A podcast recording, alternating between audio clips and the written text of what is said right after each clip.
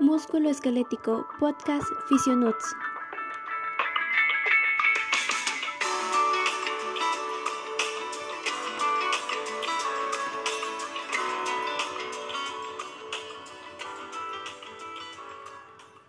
Hola, ¿cómo les va? Muy buenos días. Mi nombre es Fanny Barragán. Hoy les hablaré del sistema osteomuscular, que está compuesto por los huesos y músculos. Los huesos nos permiten proteger órganos como los pulmones, corazón y el estómago, entre otros, además de que apoya a los músculos. Por otra parte, los músculos nos permiten la elasticidad del cuerpo, ya que con la ayuda de ellos podemos mover a nuestra voluntad, si solo si nuestro sistema nervioso lo aprueba.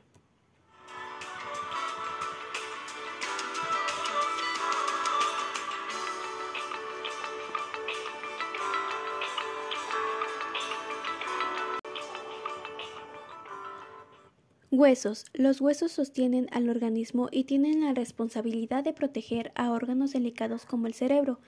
Están formados por una sustancia blanca llamada ostelina, la cual los hace duros. El cuerpo humano adulto llega a tener 206 huesos, 33 en la columna, 8 en el cráneo, 14 en la cadera, 30 en la extremidad superior e inferior, los cuales son del cráneo están conformados por dos parietales, un frontal, dos temporales, un esfenoides, un etmoides, un occipital. En la cara tenemos los huesos, dos nasales, dos lagrimales, dos palatinos, un bómer, dos cigomáticos, una mandíbula que se divide en maxilar superior e inferior. Huesos de la columna vertebral o raquis que se dividen en siete vértebras cervicales, doce torácicas, cinco lumbares, un sacro, formado por la función de cinco vértebras, y un coxis, formado por la función de cuatro vértebras.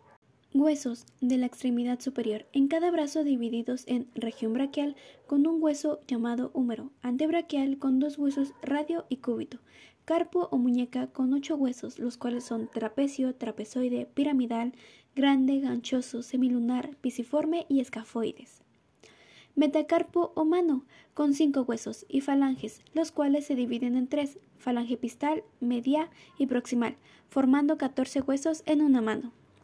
Extremidad inferior, en cada pierna divididos en muslo con un hueso llamado húmero, pierna con dos, llamado perón y tibia.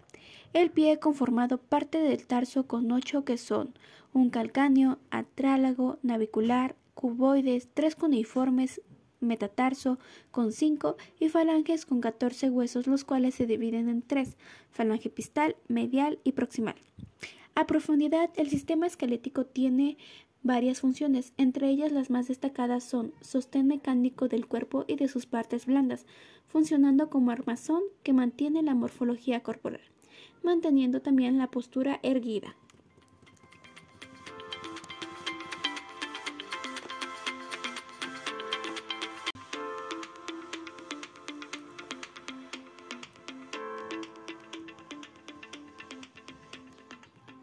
Músculos. Los músculos del cuerpo son necesarios, algunos son fundamentales porque nos hacen falta para realizar funciones básicas como caminar, sujetar un vaso o mantener la postura erguida. El tejido que forma el músculo se llama tejido muscular y está formado por células llamadas miocitos.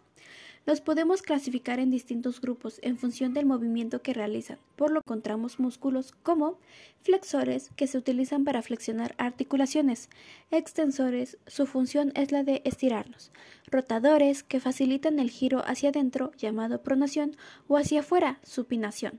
Por ejemplo, cuando hacemos movimientos circulares con los hombros o rotamos las manos. Abductores, responsables de facilitar la separación de diferentes partes del cuerpo al movernos. Estabilizadores o fijadores, cuyo objetivo es mantener la tensión muscular.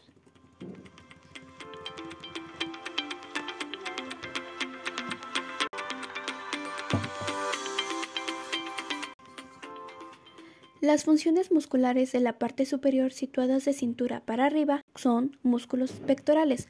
Cubren órganos tan delicados como el corazón o los pulmones. También se encargan de sostener el cuerpo mientras se realizan actividades diversas. Abdominales protegen órganos internos como el hígado o el intestino, además de favorecer la respiración. Dorsales, implicado en diversas funciones del movimiento y la respiración, también ayudan a mantener la columna recta y estabilidad. Romboides fortalecen la zona media de la espalda. lumbares en la zona baja de la espalda soportan una gran tensión.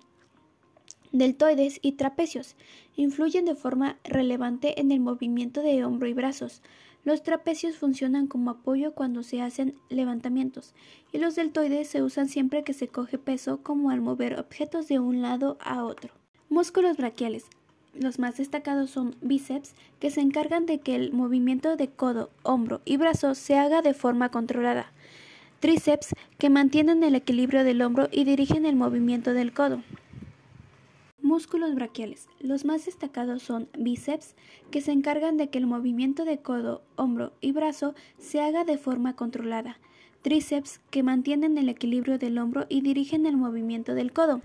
Músculos faciales y del cuello, como los escalenos o el esternocleidomastoideo.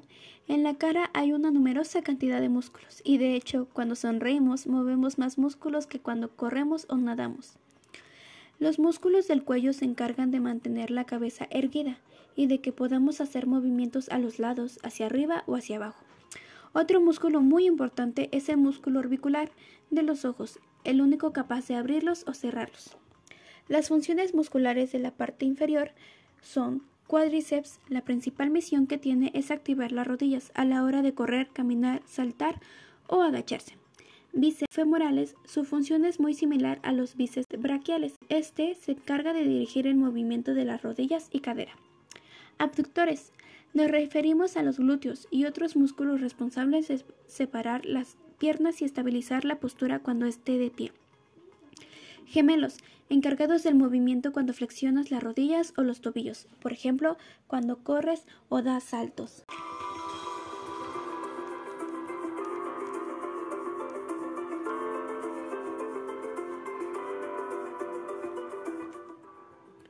Podemos decir que los huesos son órganos tan importantes como los músculos y cuentan con una amplia capacidad de regeneración y reconstitución.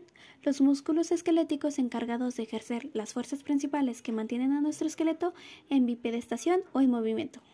Eso es todo, compartan y resperen a más podcasts como este. Síganme en Spotify para más como esto. Gracias.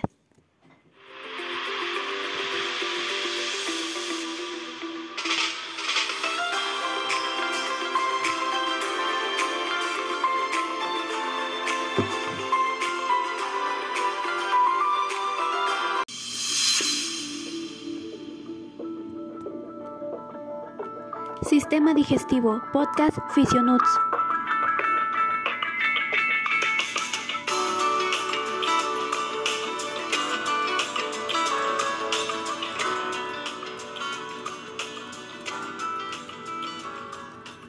Hola nuevamente, ¿cómo les va? Muy buenos días, mi nombre es Fanny Barragán. Hoy hablaremos del sistema digestivo, que es el conjunto de órganos encargados del proceso de digestión, es decir, la transformación de los alimentos para que puedan ser absorbidos y utilizados por las células del organismo.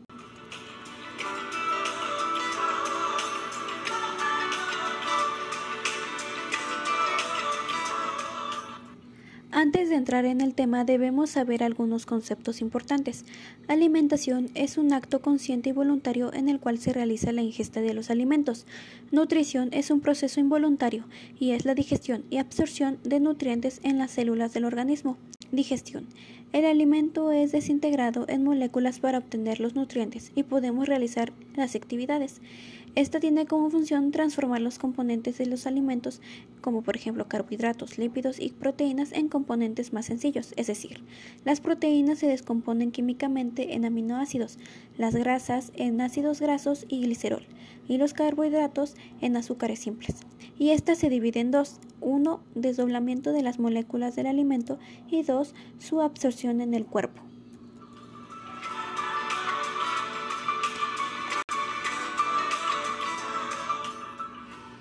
Iniciamos hablando sobre cavidad bucal, rodeada por los labios que intervienen en la deglución y el habla.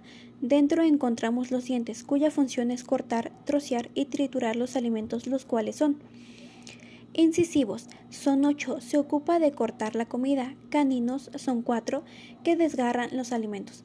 Premolares 8. Trituración de los alimentos. Molares 12. Son los más grandes. Trituración de los alimentos y formación del bolo alimenticio. También encontramos la lengua, órgano que interviene en la masticación, deglución y fonación, y con ello las glándulas salivales. Sus funciones son mantener el pH neutro, cicatrización, digestión, protección, entre otros más. Las enfermedades que podemos encontrar en la boca son herpes labial, que son llagas en los labios y alrededor de la boca, causados por el virus de VIHS. Úlceras bucales u aftas. Son úlceras en la lengua, labios, encías, garganta, úvula, boca, causadas por la bacteria o virus. Candidiasis oral, causada por Candida albicans. Gingivitis, originada por la falta de higiene y deficiencia de vitamina C. Por lo tanto, debemos acudir con un nutriólogo para obtener una dieta que contenga alimentos ricos con dicha vitamina, como lo son naranja, limón, mandarina, toronja, fresa, entre otros. Cáncer del labio o cavidad oral. Consta de la aparición de células malignas en tejidos del labio y boca y es causado por el tabaquismo.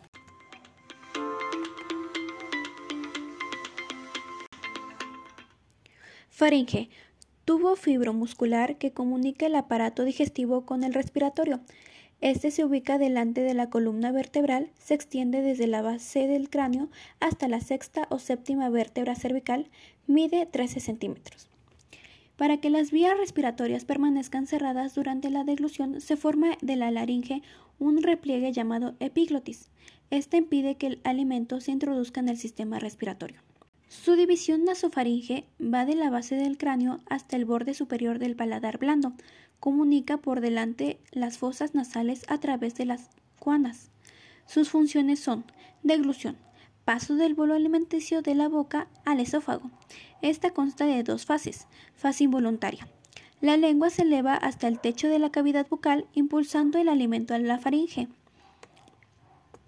Fase involuntaria. La epiglotis va hacia atrás y cierra el orificio superior de la faringe.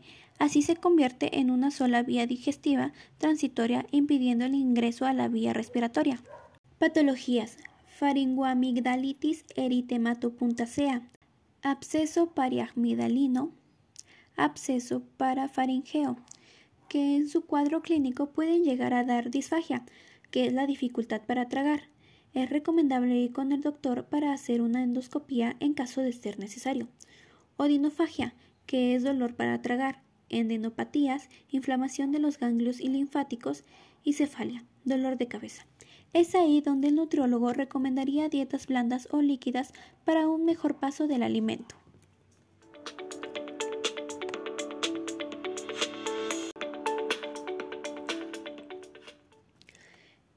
Estómago es un reservorio muscular que se encuentra entre el esófago y duodeno. El alimento ingerido tiene consistencia semisólida después de la masticación y se acumula en el estómago, donde sufre acciones mecánicas y químicas que se convierten en un fluido espeso denominado quimo. Su configuración interna en la mucosa gástrica. Función prepara los alimentos química y mecánicamente, digestión enzimática y produce del bolo alimenticio alquimo. Patologías. Gastritis, donde puede haber inflamación de la mucosa del estómago. Esto se da por consumo de irritantes, alcohol, tabaquismo, entre otros. El tratamiento puede llegar a ser una buena dieta con alimentos suaves, es decir, al horno, hervidos, en papilla, etc. Y evitar alimentos ácidos, picantes, o con exceso de sal. También otro tratamiento serían antibióticos. Si este no es tratado puede dar origen al cáncer y el cáncer se origina cuando las células en alguna parte del organismo comienzan a crecer de manera descontrolada.